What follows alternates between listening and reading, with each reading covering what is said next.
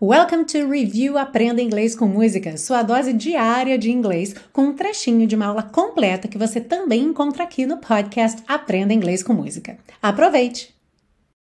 Nessa mesma frase, I guess you'd say, esse you'd é a contração do you would. Então, you'd say, you would say. E a tradução é você diria.